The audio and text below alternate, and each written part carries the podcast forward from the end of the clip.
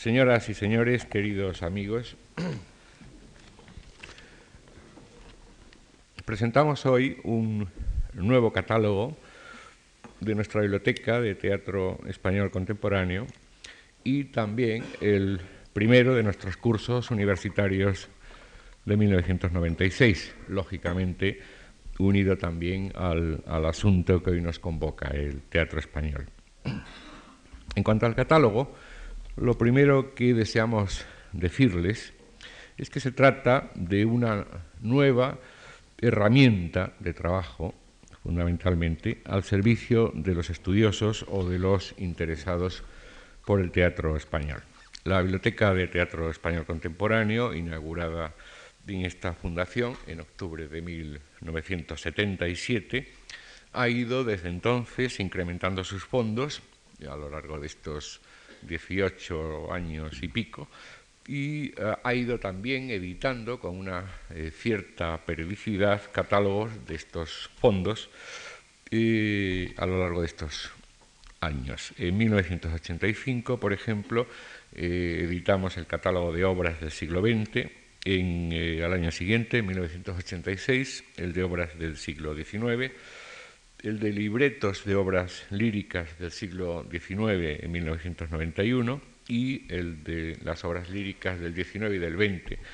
eh, todas reunidas en 1993, además de algunas otras cosas que eh, sin duda algunos de ustedes conocen. Ahora, con este catálogo, con este inventario de fotografías, unas 10.000 aproximadamente reunidas en estos años, bien sea por compra, bien sea por donaciones, que agradecemos muchísimo, o por encargos eh, periódicos a fotógrafos eh, colaboradores en los últimos tiempos. Eh, con este catálogo les digo lo que queremos es llamarles la atención, llamar la atención sobre los fondos no literarios, es decir, los que se refieren bien a la iconografía o a la acción escénica que hemos ido consiguiendo reunir y que están, por supuesto, a disposición de cuantos quieran consultarlos. El principal problema que hemos tenido al catalogar este eh, fondo de fotografías, la más antigua aproximadamente de 1887 hasta mm, el último año, hasta 1995, las últimas, el principal problema que hemos tenido es el de identificar obras, eh, lugares y sobre todo eh, personas.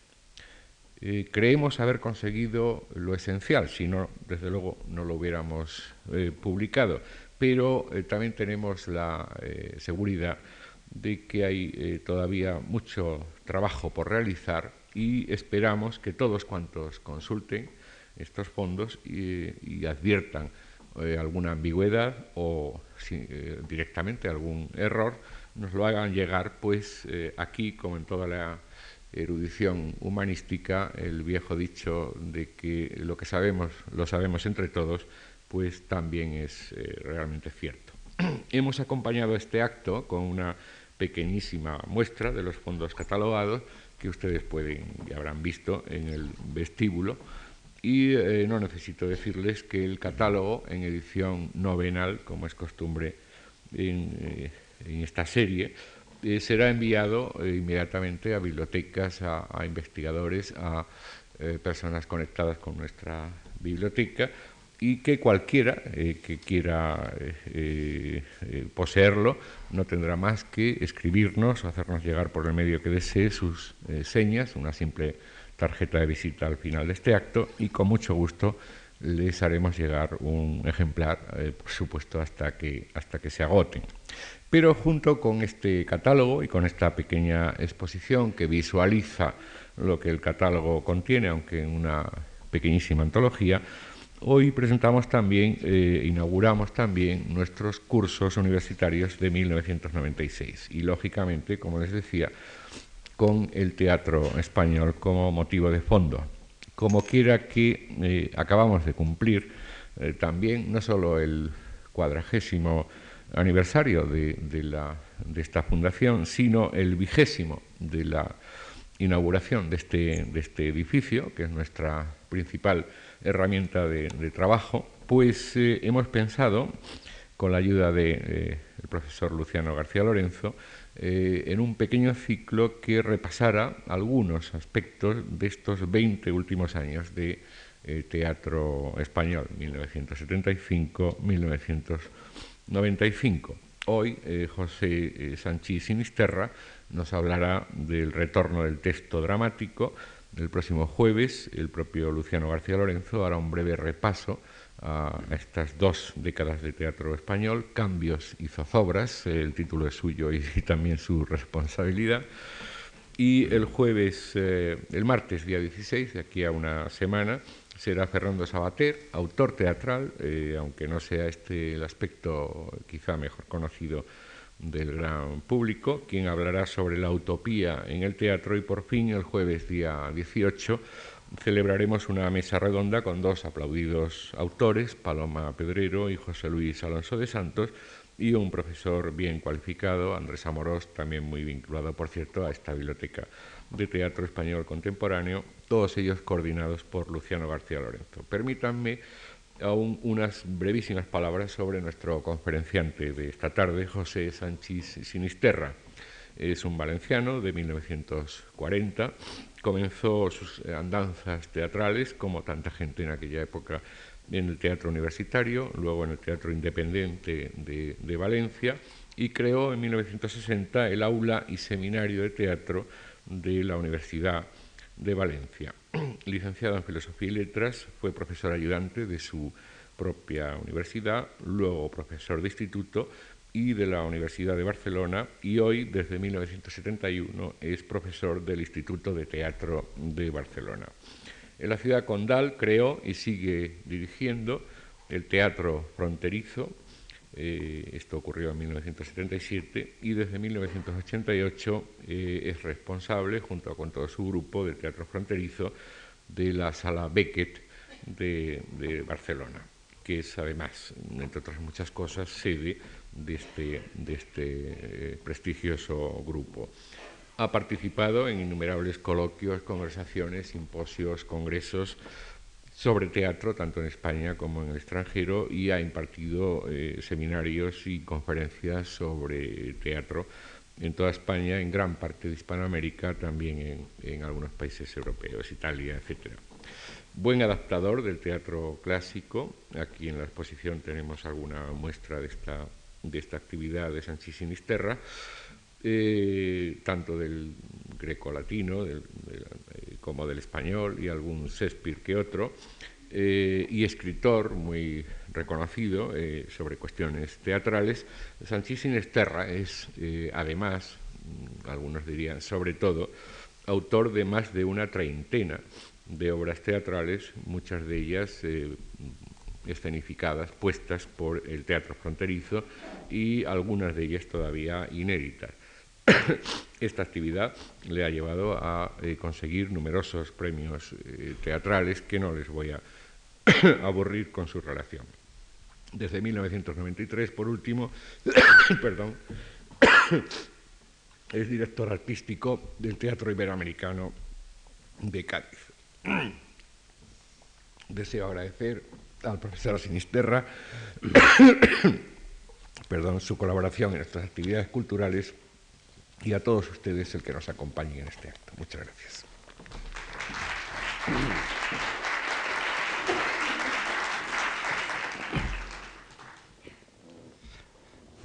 Buenas tardes. Un, par de aclaraciones previas. Eh, la primera, que no soy, no soy profesional de las conferencias, no soy conferenciante profesional. Quizá podría ser podría ser considerado profesional de la pedagogía, del impartir seminarios, talleres, eh, mi actividad eh, digamos, eh, conferencística, si esa palabra puede utilizarse, tiene más que ver con el trabajo pedagógico e investigativo que no con la exposición metódica y sistemática de,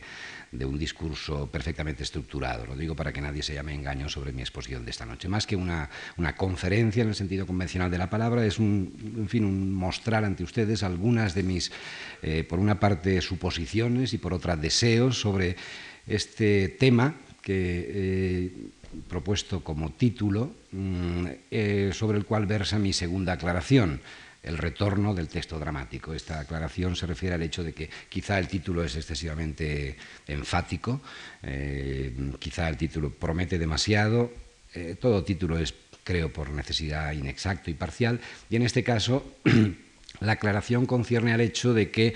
eh, mal puede hablarse de retorno del texto dramático a la actividad teatral, al sistema teatral en su conjunto, cuando de hecho no puede decirse que el texto dramático haya desaparecido nunca, ni siquiera en estos últimos 20 o 25 años del teatro contemporáneo, en que efectivamente, efectivamente ha discurrido por nuestros ámbitos eh, una especie de de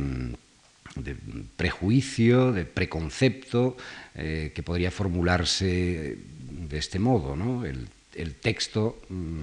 ha muerto. El texto dramático ha pasado a la historia, es un, digamos, una dimensión obsoleta, una especie de, de rémora del hecho teatral en su conjunto, y ese prejuicio, ese preconcepto mm, ha generado, yo creo, consecuencias eh,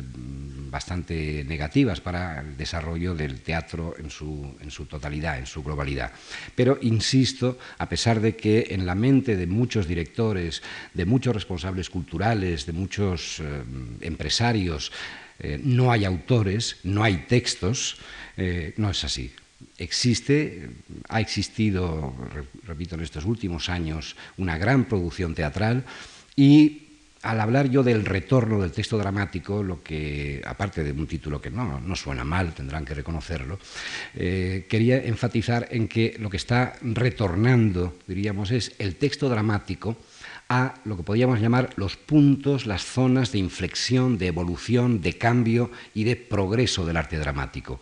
Porque sí que es cierto, y con esto entro ya de lleno en, la exposición, que en los últimos 25 años la vida teatral, fundamentalmente europea y latinoamericana, que es la que mejor conozco, eh, se ha visto, en cierto modo, presidida por una serie de figuras eh, autorales, ¿eh? de personajes que asumían el protagonismo del hecho teatral, que son fundamentalmente el director de escena, eh, el grupo de actores, fundamentalmente,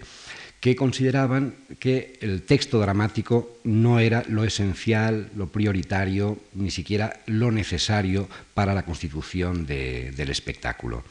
Durante estos últimos 25 años, las zonas de evolución y de progreso del teatro, si es que puede hablarse de progreso del arte, como comentaremos a continuación, estaban realmente en el ámbito de la puesta en escena. Si uno mm, adopta una cierta perspectiva para, intentar entender lo que ha ocurrido en el teatro contemporáneo desde los años 60, evidentemente las grandes renovaciones, los grandes cambios se han producido en el ámbito de la puesta en escena, es decir, en esa dimensión física espectacular del teatro. Y durante este periodo al que me refiero, en estos últimos 25 años, eh, se ha considerado, por lo tanto, que eh, el texto dramático no tenía una función progresiva ni progresista en la evolución del teatro. La evolución del teatro estaba en la creatividad de, fundamentalmente, como he dicho, los directores eh, y también en muchos ámbitos culturales el grupo, el grupo de actores. En los años 60, una serie de grandes creadores de la escena, de autores de espectáculos, podemos llamarles así, no autores de textos, sino autores de espectáculos, poniéndose bajo la bandera de Antonin Artaud, eh, releyendo con mayor o menor precisión su libro El teatro y su doble, eh, lanzan eh, la consigna de que solamente puede ser considerado creador en el teatro aquel que maneja, que manipula, que ordena, que articula los lenguajes físicos de la escena. El teatro se considera fundamentalmente un fenómeno espectacular y por lo tanto eh, la creación teatral radica en el espectáculo, en los factores del espectáculo. El actor, eh, la iluminación, los efectos plásticos, todo lo que representaría, repito, esa dimensión física. Mm, lo literario queda en, el concepto del propio Antonin Artaud como algo retrógrado, como una dimensión, diríamos, inerte del teatro. Es verdad que Artaud critica la literatura en el teatro. Es verdad que Artaud abomina de la figura del autor como autoridad máxima del hecho teatral. Y en nombre de, esas consignas lanzadas por Artaud aparecen una serie de directores, un Peter Brook, un Grotowski,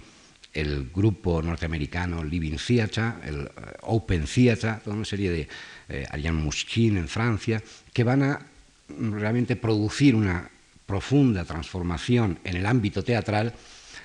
considerando el texto como un factor absolutamente secundario, enfatizando el trabajo actoral, enfatizando la sonoridad de la voz del actor, el carácter casi diríamos inarticulado de la voz del actor, eh, el movimiento de los cuerpos, la utilización, como he dicho, de la luz, de la plástica, y es ahí donde efectivamente en esos años 60, en esa prodigiosa década de los años 60, se produce la máxima efervescencia en el fenómeno teatral, en el ámbito de la puesta en escena. Esto coincide con toda esa serie de fenómenos que fueron estudiados bajo el lema de la contracultura, que tuvo su cúspide sociológica en el mayo del 68, que, entre otros aspectos de su mitología, enfatizaba el carácter tribal del, arte escénico. Es eh, todo este fenómeno de los grupos, de la conciencia de grupo, de la sensibilidad de grupo, y es cierto que eh, la creación individual del autor se considera algo también retrógrado y reaccionario. Es la colectividad del grupo la que crea el espectáculo. Hay toda esa nostalgia tribal que caracteriza sobre todo a las jóvenes generaciones de los años 60 y primeros de los 70, que se manifiesta también en el teatro y que da lugar incluso a una metodología de trabajo que es lo que se llama la creación colectiva, que especialmente en Latinoamérica tuvo sus teóricos y sus sistematizadores. En este ámbito también de la creación colectiva, el autor es absolutamente secundario e incluso en muchos casos relegado ¿eh? a la exterior del proceso creativo. La ritualidad es factor fundamental en el teatro de los años 60-70 y, eh, como he dicho antes, es lo corporal, lo gestual, lo no verbal, en una palabra, lo que representa la esencia del teatro. La figura del director, que en estos años, repito, adquiere su carácter eh, prioritario en el sistema teatral, eh, se convierte progresivamente en una especie de intermediario entre el Estado o las instituciones que financian el teatro y el público. La era del director estrella, que todavía estamos viviendo, eh, se caracteriza no solamente por una serie de rasgos eh, estéticos, esta primacía de lo espectacular, esta incorporación de los recursos tecnológicos, la manipulación del actor como un, como un intérprete y no como un creador, etcétera, etcétera, sino que también tiene unas consecuencias, diríamos, sociológicas y económicas. El director se convierte en el interlocutor directo de las instituciones que lo convierten en empresario y que ceden generosamente importantes cantidades para el despliegue de su creatividad sin límites. La era del director, de la cual, repito, estamos todavía, yo creo que viviendo quizás sus últimos momentos, pero todavía eh, da, fin, productos a menudo escandalosos por el derroche, la dilapidación de medios, se caracteriza por la enfatización del componente espectacular en el teatro. Y nuevamente, en esta dimensión del teatro como fenómeno espectacular, el texto, la palabra, el componente literario queda como relegado. Los directores utilizan, sí, muy a menudo textos, pero fundamentalmente textos de autores clásicos, textos del repertorio, y son ellos los que en esos años, sobre todo los años 60, 70, proclaman eh, esto que todavía uno escucha muy a menudo, eh, no hay autores no hay textos. Yo sí que quisiera montar obras contemporáneas, pero no, encuentro textos. Los textos que me llegan a las manos no tienen ningún interés. Un poco el, digamos, el, objetivo de esta exposición es, invalidar esta afirmación. Es, eh, de alguna manera, demostrar que existe una importante producción dramática en estos años, eh, en estos últimos, sobre todo, 15 años, se ha producido una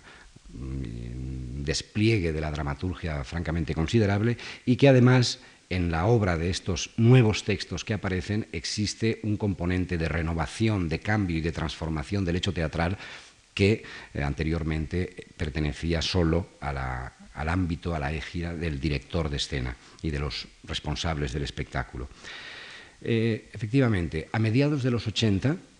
en el panorama teatral, sobre todo europeo, y muy tímidamente todavía en el español, comienza a percibirse un regreso del texto un cierto regreso del texto, y estoy hablando naturalmente de las carteleras, de los teatros, eh, eh, fundamentalmente de las capitales europeas, que es de donde obtenemos el mayor grado de información. Eh, se da la circunstancia de que mm, autores que habían comenzado a revolucionar la escritura dramática,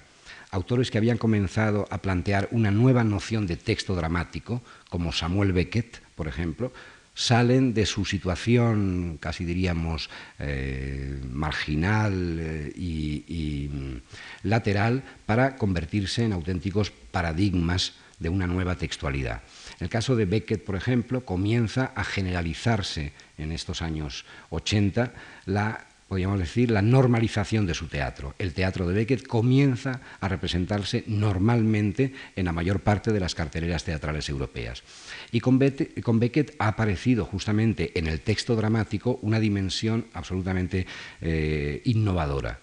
No voy a hablar ya de los aspectos del contenido del teatro beckettiano, de su radical subversión de los valores humanísticos eh, europeos. Voy a hablar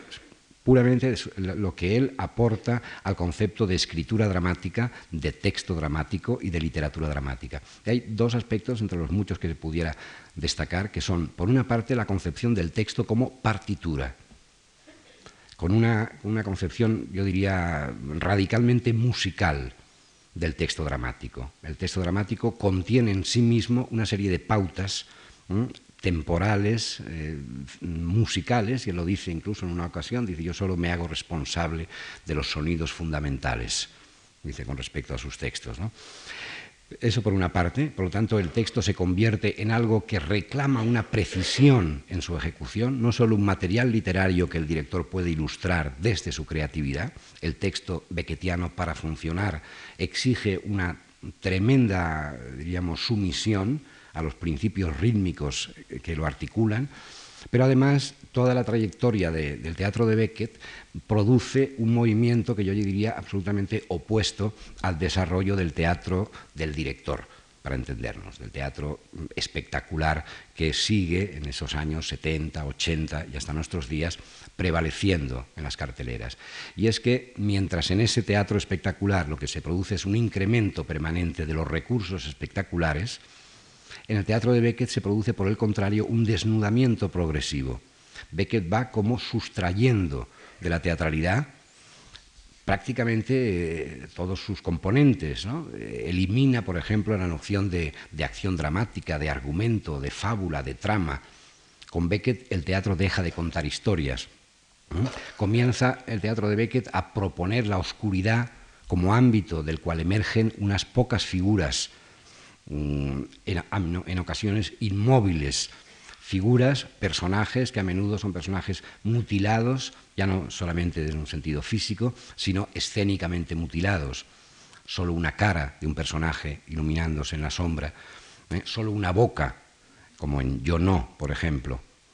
Y mm, por lo tanto vamos viendo cómo lo espectacular va desapareciendo del teatro de Beckett, la inmovilidad de los personajes, la oscuridad que rodea a estas escasas figuras y la palabra que deja de responder también a los códigos habituales del teatro, el diálogo vivaz, el diálogo que contiene grandes pensamientos, que contiene toda la inteligencia del autor,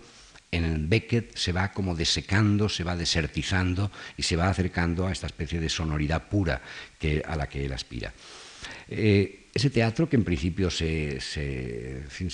rechazó, o por lo menos se consideró como una especie de atentado, atentado a, los principios básicos de la teatralidad, comienza a ser valorado justamente como un antídoto a ese otro teatro del derroche, a ese otro teatro acumulativo, aditivo, en, la que, en el que al espectador se le abruma ¿eh? con una creciente masa de estímulos audiovisuales. Mm, no voy a hablar ni mucho menos en profundidad de Beckett, voy a enumerar una serie de autores que comienzan a normalizar su situación en estos años 80, que comienzan a ser admitidos dentro del panorama teatral, dentro del sistema teatral. Es, por ejemplo, el caso de Pinter, de Harold Pinter, que nosotros leímos en los años 60 como un representante del teatro del absurdo británico, y como era teatro del absurdo no hacía falta entenderlo, en lo cual generó una actitud muy perezosa por parte de los críticos, de la profesión y del público, y que de pronto comienza a ser releído desde un concepto mucho más contemporáneo del lenguaje y se comienza a advertir que en los personajes de Pinter la palabra ya no transmite contenidos, sino que la palabra es un arma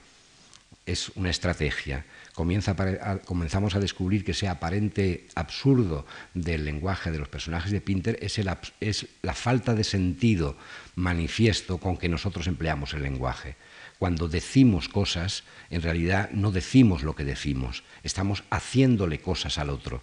El teatro de Pinter comienza a eh, incorporar a la literatura dramática uno de los grandes descubrimientos de la lingüística contemporánea, que es la lingüística pragmática, o la teoría de los speech acts, o sea, el, qué hacemos al hablar, no qué decimos, no qué informamos, no qué transmitimos, sino qué nos hacemos unos a otros, qué estrategias utilizamos a través del lenguaje. Y de pronto, esa crítica que, que por ejemplo, los partidarios eh, de, del teatro espectáculo de principios de siglo, como un Gordon Craig o Adolf Appia, esa crítica que se le hacía a la palabra, a la literatura, se decía es que la palabra es falaz, la palabra es mendaz, la palabra oculta, y de ese modo rechazaban la, palabra en el teatro, eh, desvalorizaban la literatura dramática, en Pinter se invierte justamente ese carácter mendaz de la palabra, ese, ese carácter falaz de la palabra, esa palabra que no dice lo que aparentemente dice, es la nueva sustancia de una teatralidad que en Pinter llega a su máxima expresión. El trabajo sobre el lenguaje es muy importante también en el teatro de Peter Hanke, que ya en los años 60 escribe una serie de obras en las que también la noción de, de diálogo dramático prácticamente es irrelevante ¿eh? los textos de Hanke, que, son, eh, por ejemplo, del año 1966, es Insultos al público, por ejemplo, son letanías de enunciados ¿eh? que los actores profieren directamente a, los espectadores, a la sala, y que en su mera enunciación van deconstruyendo, van demoliendo el concepto de ficción teatral, de personaje, de acción dramática, y crean una nueva función para el lenguaje. En Peter Hanke hay un uso absolutamente eh, anticonvencional del lenguaje que también en los años 80 comienza a incorporarse como un recurso, vamos a decir, más normalizado, no simplemente como un, eh, como un experimento elitista, que fue como se le aceptó en los años 60. Eh, en un, autor fundamentalmente novelista como Thomas Berger, comienza también en, los años 80 a aproximarse al teatro, había tenido ya contactos anteriores, y aparece un tipo de texto, los textos teatrales de Thomas Berger, en donde nuevamente la noción de diálogo dramático y de carpintería teatral desaparece y aparecen esos asimétricos diálogos en que los personajes de un modo reiterativo eh, profieren discursos obsesivos, repetitivos, eh, en situaciones prácticamente estáticas y eh, creando una, zona fronteriza, y luego hablaremos de ello, entre el teatro y la narrativa, entre el teatro y la novela. Mm, anticipo lo que diré a continuación y es que justamente una de las características de esta nueva dramaturgia, de esta nueva textualidad, es justamente la exploración de las fronteras, de las fronteras entre texto dramático y texto narrativo, ¿eh? entre dramaticidad y poeticidad, etc. En otros autores, estoy citando algunos alemanes, pero hay que reconocer que la dramaturgia en lengua alemana eh, de estos años es realmente importantísima, como Heiner Müller, es el propio discurso eh, pedagógico del teatro lo que es puesto en cuestión. ¿Qué quiere decir eso del discurso pedagógico? Quiere decir que el teatro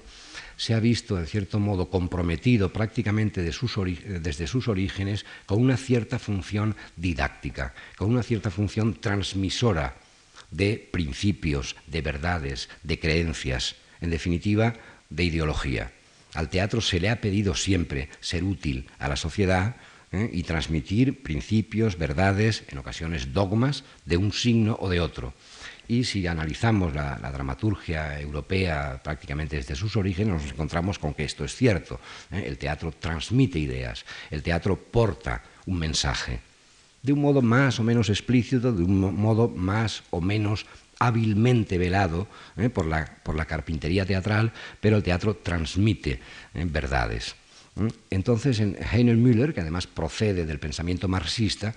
en los años 70 comienza a producirse una auténtica inversión, una, auténtica transformación de esa función discursiva del teatro, de esa función de, vamos a decir, de, pedagogo o de clérigo que se le había asignado al, dramaturgo, y comienza a aparecer la duda, la interrogación, el cuestionamiento,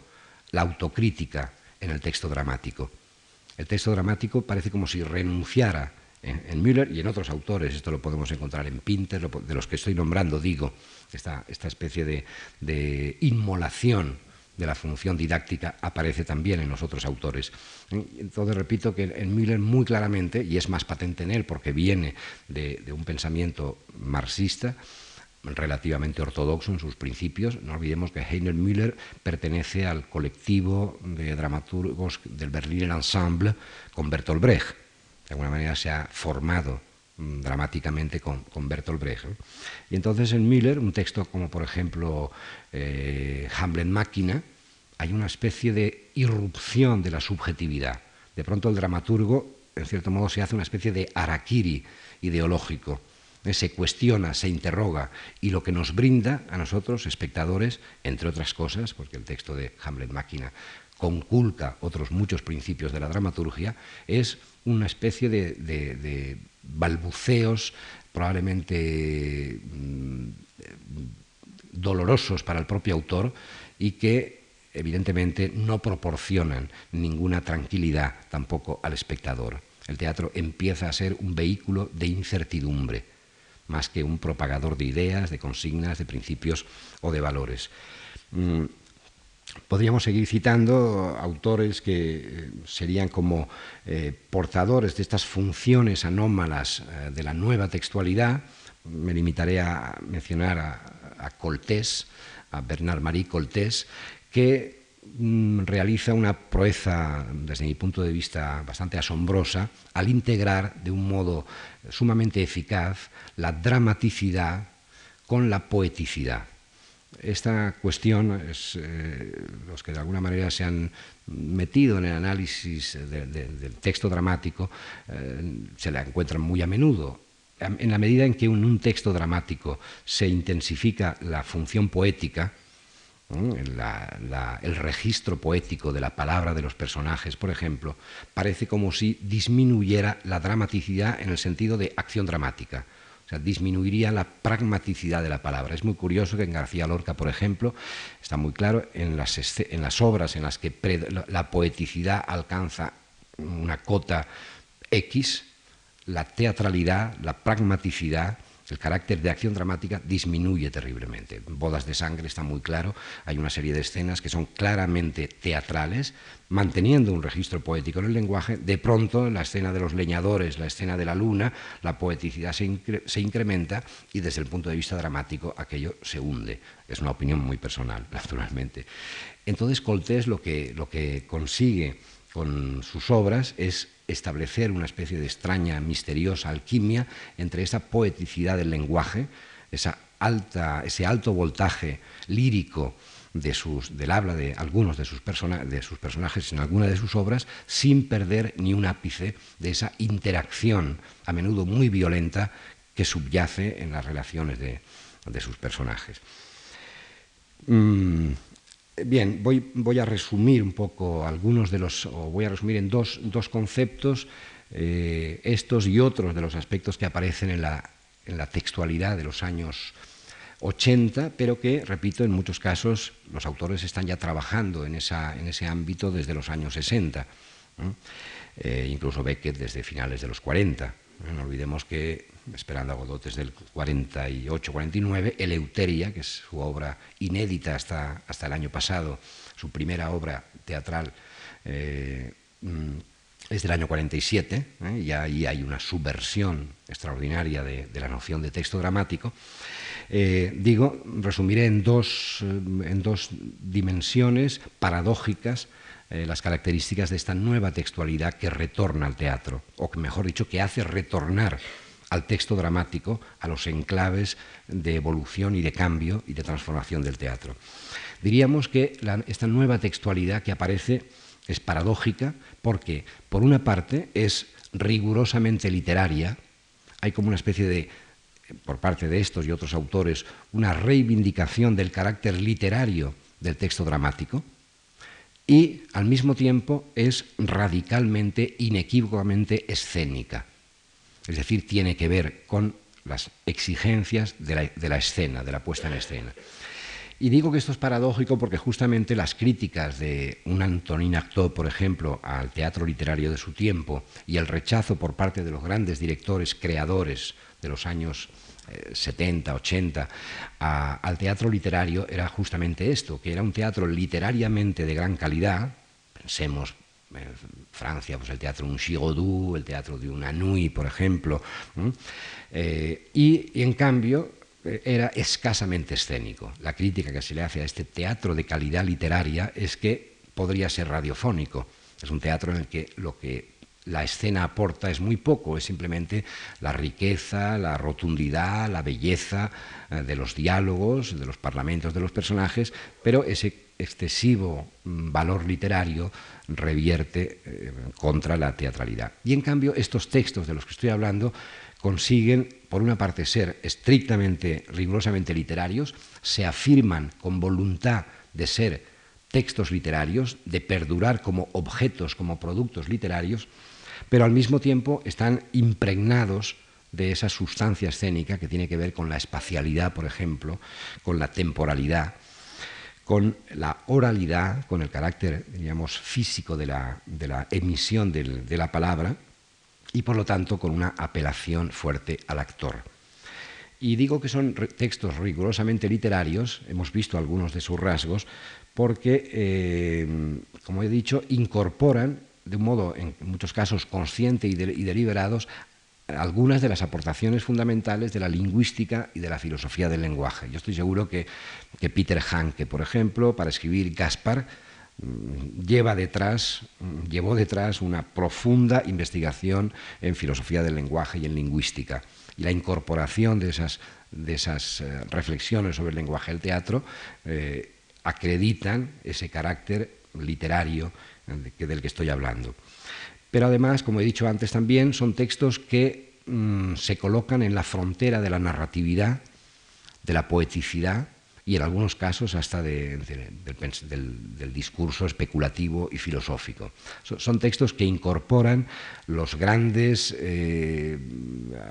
las grandes renovaciones, los grandes aportes de la narrativa del siglo XX. Son textos que no ignoran las profundas transformaciones que ha experimentado la novela, el género novelesco, desde mediados del XIX y, si me apuran, desde, desde Cervantes y el, siglo XVIII británico, los novelistas ingleses del XVIII. Estos autores, en ocasiones, a menudo comparten eh, el escribir teatro con el escribir novela. Pero en cualquier caso, si vemos algunos textos de Beckett, mm, difícilmente eh, mm, podríamos olvidar que tienen un carácter, que están más cerca de la novela que del teatro considerado convencionalmente, que del teatro que se hacía y que se sigue haciendo. Mm, podríamos meter en esta nómina también a los, eh, algunos nombres importantes del, Nouveau Roman, del Nouveau Roman, de la nueva novela francesa. El hecho de que una Nathalie Sarraute, por ejemplo, y una Marguerite Duras escriban novela y teatro y que su experimentalismo en la narrativa se proyecte sobre el teatro nos sitúa en este mismo territorio, ese territorio fronterizo entre la novela y el teatro.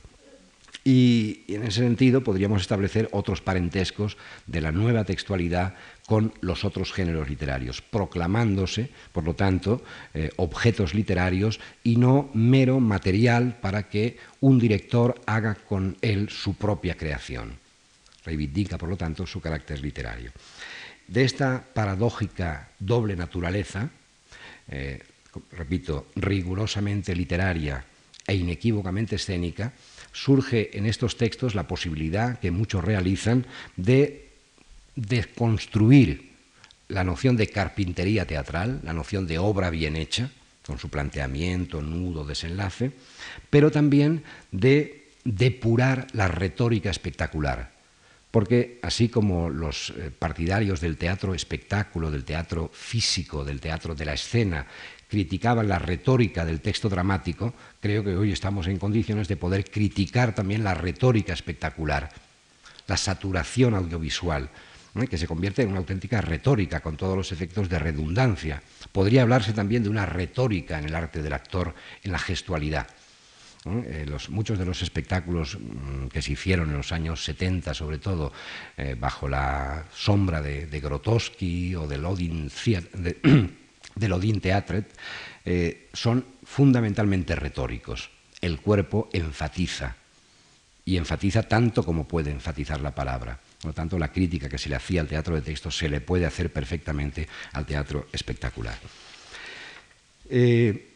retomo otro aspecto para desarrollarlo un poco más, el aspecto de la, dramaturgia que podríamos llamar de la incertidumbre. Efectivamente, en muchos de estos autores, y sobre todo también en los autores jóvenes que están escribiendo en, en estos momentos,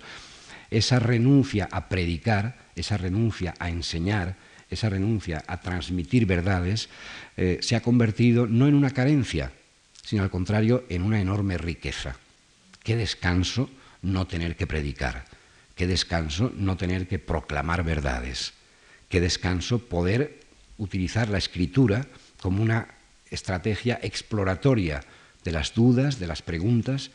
y que interés también, que nuevo, nueva función para el teatro, no dar respuestas, sino plantear preguntas. Y esto es algo que planea también en este texto dramático que retorna. Si partimos de la base de que el pensamiento no es un almacén de soluciones precocinadas, sino una herramienta adaptativa, las cambiantes y confusas eh, circunstancias de la vida, el carácter profundamente enigmático de la realidad nos obligan justamente a ejercer ese carácter eh, adaptativo con el pensamiento. Un teatro que transmite verdades como fórmulas es un teatro que en cierto modo va contra la evolución de la vida y, y del pensamiento. Un teatro que por el contrario activa la mente del espectador, un teatro que genera preguntas, que obliga a mirar las cosas de otra manera, es un teatro que tiene que ver con la evolución de la vida y por lo tanto también con la evolución de la historia. No hay respuestas definitivas, solo hay nuevas preguntas y ello implica un reposicionamiento permanente tanto en lo ético como en lo político. Muchas de las críticas que se le hacen a algunos de estos autores y también a los más jóvenes es que no mm, se definen éticamente, que sus obras son moralmente ambiguas, políticamente sospechosas, es una crítica que en, casos concretos podría llevarse mm, bastante, bastante lejos. Pero mm, desde mi punto de vista personal, eso responde a una posición mucho más, yo creo, honesta, en la medida que obligan a un reposicionamiento ético, obligan a replantearse continuamente eh, ante los acontecimientos de la realidad cuál es la posición que para mí es correcta en este momento.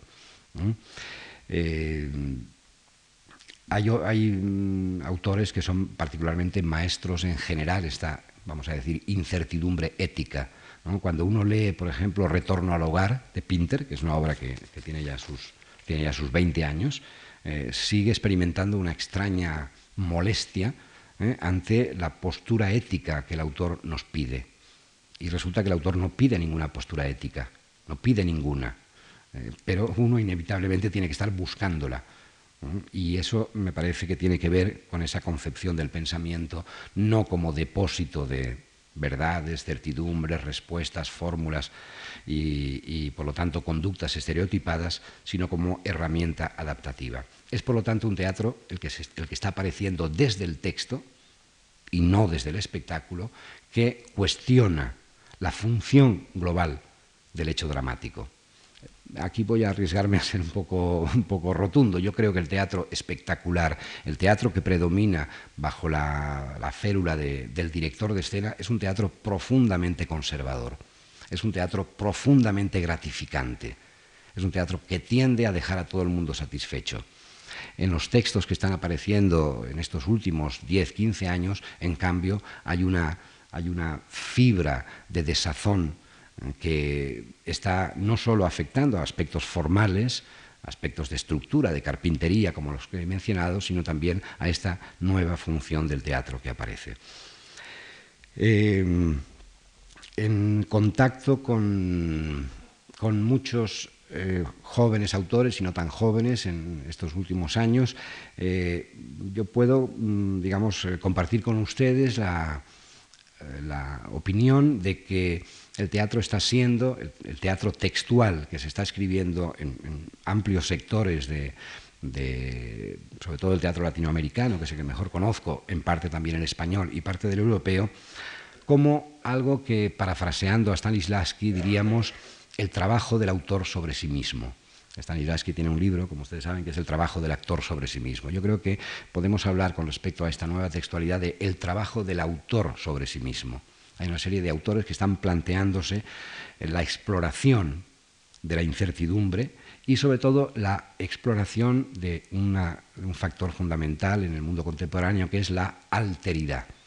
El teatro, este teatro exploratorio, este teatro del autor que se hace preguntas y que transmite preguntas, tiene como una temática fundamental que tiene que ver con la esencia, no me gusta mucho esa palabra, del teatro desde siempre, que es el otro,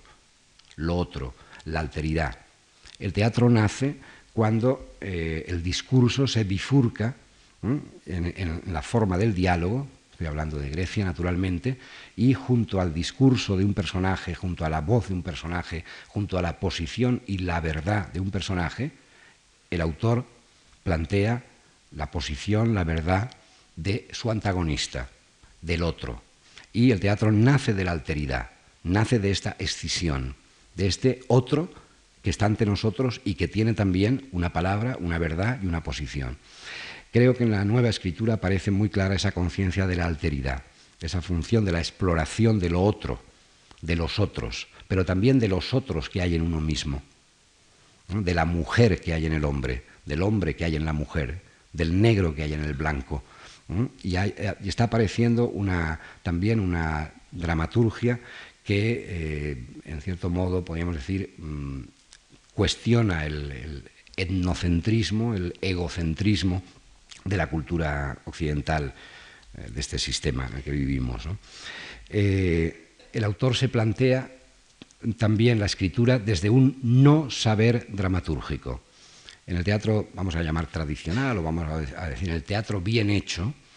el autor debe adquirir un saber, adquirir un conocimiento de las reglas, de las normas, de los principios de la teatralidad vigente, de la teatralidad dominante y someterse a ellos es algo que alejaba a muchísimos jóvenes escritores del teatro. La necesidad de tener que aprender toda una serie de recetas, fórmulas, eso que se llamaba la carpintería. Eh, de pronto aparece una, dramaturgia que claramente afirma no saber. Es decir, el autor renuncia al saber dramatúrgico para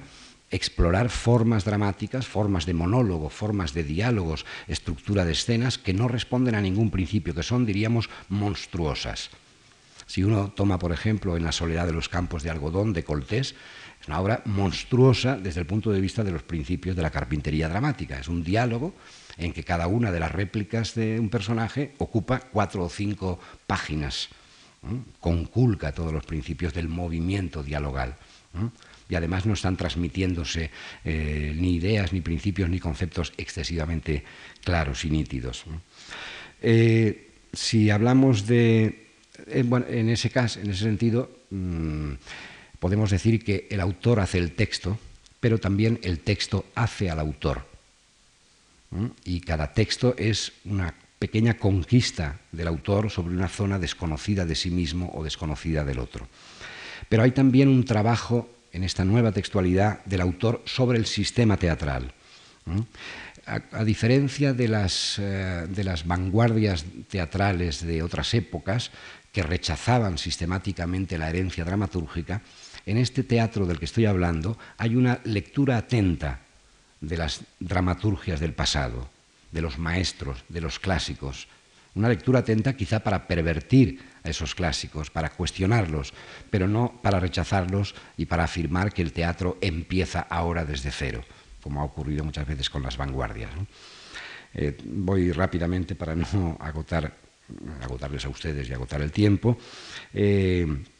en ese trabajo del autor sobre el teatro hay una asimilación, no veneración, de la herencia dramática, hay un cuestionamiento de las leyes, de las recetas teatrales al uso, y hay una exploración de los límites de lo representable, de los límites de la representabilidad. Si uno piensa, por ejemplo, y voy a dar el, primer nombre español que doy eh, esta tarde, en las eh, propuestas de un Miguel Romero Esteo, por ejemplo, que son del año 70, uno empieza a entender que existe una serie de autores que escriben de espaldas a la representabilidad, de espaldas a eh, la facilidad para ser representados. Los textos, por ejemplo, de, un autor francés como Valère Novarina, son textos que afirman su voluntad de no poder ser representados. Y eso resulta como una provocación interesante. frente al texto tradicional y el texto que, se escribe, diríamos, en un 99% de los casos, que parece decir, eh, montenme que soy muy sencillito, estrénenme que soy muy fácil, aparecen una serie de textos que rechazan la viabilidad de su representación. ¿eh? En este caso, Beckett también se adelanta. Hay muchos textos que parecen afirmar su carácter de irrepresentabilidad. Eh, y por último, hay también un trabajo del autor sobre el público. Eh, en las vanguardias teatrales, incluso en las vanguardias teatrales eh, de los años 60, del teatro de grupo, del teatro gestual, había una, una contradicción, quizá también una paradoja, pero sobre todo una contradicción, y es que se buscaba, por una parte, abolir la separación entre escena y sala y propiciar este carácter ritual del encuentro teatral, pero para ello se recurría muy a menudo a la provocación, la famosa provocación de los años 60, que a veces se manifestaba en bofetadas, insultos, eh, escupitajos al público, hacer que el público subiera a escena, los actores bajaban abajo y se armaban unas orgías a menudo muy divertidas. Todo tenía que ver con esta especie de abolición de la frontera entre, entre el arte y la vida, entre, entre la escena y la sala. Pero ese concepto de provocación implicaba de alguna manera un insulto al público. El propio título de la obra de Hanke lo expresa, ¿no? un rechazo. Yo creo que en esta nueva dramaturgia hay una conciencia muy clara del carácter comunicativo del hecho dramático y por lo tanto del carácter interactivo, de que el espectador debe ser un cómplice, debe ser un cooperante, debe ser eh, la justificación última y si esa conciencia de que el teatro es comunicación, de que el teatro es complicidad y cooperación, lleva a determinados autores y a muchos directores a hacer un teatro complaciente que guste a todos, en muchos de estos autores de los que hablo, lo que les lleva es a plantear un determinado problema de, asimilación de los códigos de la obra, pero al mismo tiempo darles las pistas también para que coadyuven para que colaboren en la creación de este universo, de este microuniverso ficcional que el autor propone. O sea, comunicación no como, como gratificación indiscriminada, sino como vamos a realizar el esfuerzo de adentrarnos en la exploración de un mundo que no es el de cada día. Son, como ven, temas más bien para desarrollar que para, que para exponer, pero no tengo tiempo para hacer más. Eh, de alguna manera podemos decir que, el dramaturgo mm, de la nueva textualidad, de este texto que retorna, no piensa tanto en el público real como en lo que podríamos llamar el espectador ideal o aquello que la estética de la recepción, esta corriente de crítica literaria alemana, llama el receptor implícito. O sea, el autor tiene un destinatario en la mente, escribe para alguien, pero ese alguien no es el señor o la señora que tendrá que comprar la localidad un día y por lo tanto hay que ponérselo facilito, sino que es una especie de, de, espectador ideal que él va creando en el propio trabajo de escritura con la esperanza de que, si la obra es representada, alguien, alguna gente, algún espectador, probable quizás más de uno, acepten convertirse en ese espectador ideal que él ha fabricado en el texto. Son, por lo tanto, textos que demandan en el espectador real una cierta transformación, una cierta abdicación de sus hábitos, de sus estereotipos, ¿eh? de sus principios establecidos, de su concepto del teatro, hasta de sus gustos en muchos casos. Eh, creo que en esta dimensión de implicación del espectador, de hacer del espectador un cómplice, está el futuro de la dramaturgia. Creo que desde el texto puede diseñarse esta vamos, complicidad del espectador y la creación de este nuevo espectador que quizá no existe todavía. De hecho, yo creo que el público no existe, cada obra crea al público, cada nueva obra, cada nueva representación crea al público y cada obra verdaderamente nueva genera un nuevo público y entonces en ese trabajo de la complicidad con el, con el espectador ideal y la invitación a que los espectadores reales se transformen ¿eh? en estos espectadores ideales está el futuro de la dramaturgia. Futuro que yo mm, soy optimista histórico, no lo puedo negar, eh, considero esperanzador. Yo creo que hay síntomas de un retorno del texto dramático, de un texto que no llama tonto a los espectadores, de un texto que no, eh, que no insulta, de un texto, digo, llama tonto en el sentido de, rebajar tanto sus planteamientos que se parece cada vez más a la televisión en muchos casos. Hay textos que eh, escogen esta, esta opción. ¿no? Eh, pero mm, creo que no, creo que hay una, una presencia cada vez mayor de autores vivos eh, interesantes en las carteleras. Eh, y digo lo de autores vivos porque ya saben ustedes que una de las frases chistes de, muchos directores de escena es ah, aquella que dice, el mejor autor es el autor muerto. Entonces, bueno, es posible porque el autor muerto generalmente no protesta y se puede hacer con su obra lo que, lo que uno quiere. Pero hay autores vivos, cada vez tienen más van teniendo más posibilidades de estrenar. No es fácil, resulta un calvario en muchos casos, pero esto es un hecho que se puede, hacer, se puede ver estadísticamente, ¿eh? no solo en España, sino en, Europa y también en Latinoamérica. Autores vivos y sobre todo autores jóvenes están empezando a, ser estrenados los autores jóvenes. En muchos casos en salas alternativas, en condiciones no muy favorables, pero están ahí y existen y afirman que existen. Comienza también a producirse, y doy síntomas, repito, optimistas, una demanda de la función autoral. Comienza a producirse en, los directores, en algunos empresarios, en algunos hasta responsables institucionales, una demanda de textos. Hay una demanda autoral, hasta grupos, eh, por ejemplo, me viene ahora al caso la Fura de los Baus, está haciendo demandas autorales. Puede resultar un poco insólito, pero es cierto. hay una conciencia de que es necesaria esa función dramatúrgica, de que el texto tiene una, especie de, mm, tarea de diseño de la organización del sentido en el espectáculo que no puede obviarse fácilmente. Y aparece, por último, una, nuevas figuras de dramaturgos, el director autor, por ejemplo, el director que asume la responsabilidad de firmar el texto, actores autores, actores que escriben sus textos. En, Francia está Enzo Corman, en Inglaterra está Berghoff. En fin, se puede dar una larga lista de, autores que, están, que son actores que escriben textos porque necesitan organizar su, comunicación con el público. Y lo que me parece más eh, interesante, y con esto ya termino, es que lo que podemos llamar la generación audiovisual, o sea, los jóvenes mm, que se acercan al teatro y que tienen entre 20 y 25 años, están mm, fascinándose por la modernidad de la escritura. De pronto esta gente que se ha alimentado de cultura audiovisual descubre que desde la escritura se puede explorar territorios de la experiencia humana mm, con una, diríamos, con una sensibilidad mucho más moderna, estoy de alguna manera incluso citando frases que me han llegado de, jóvenes autores, de los que trabajan en mis seminarios, eh, que en el mundo, en el ámbito audiovisual. Esta conciencia de que el texto dramático es moderno, lo cito entre comillas, eh, me parece, con, con, todo lo que pueda parecer de banal y de superficial, un síntoma importante de este retorno del texto dramático que me parece ya inevitable. Nada más.